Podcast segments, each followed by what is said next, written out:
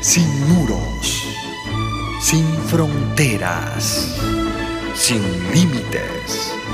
Radio Mundial Adventista, más que una radio, sembramos esperanza.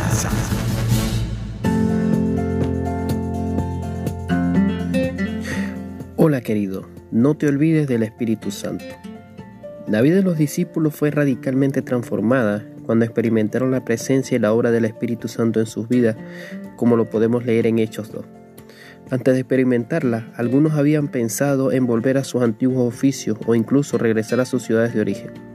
El encuentro con Jesús resucitado les hizo permanecer en oración juntos, pero no fue hasta que el Espíritu Santo fue derramado en sus vidas que fueron realmente renovados y transformados para siempre.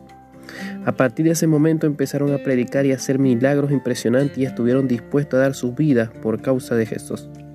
La palabra de Dios nos habla acerca de la importancia que tiene la renovación en el Espíritu Santo. El Espíritu Santo querido desea transformar tu vida y llenarla cada día de su poder, para que puedas vivir tu fe en Cristo con esa misma valentía que manifestaron los apóstoles. ¿No te parece maravilloso? Sí, querido, cada día que experimentes en tu vida la renovación en el Espíritu, Pídele al Señor que, que, te siga llenando de, tu, de su santo poder, de su santo espíritu, porque el Espíritu Santo querido te renueva con su presencia. Que Dios te bendiga y recuerda que Dios tiene para ti un milagro cada día. Te habló Carlos Sequera.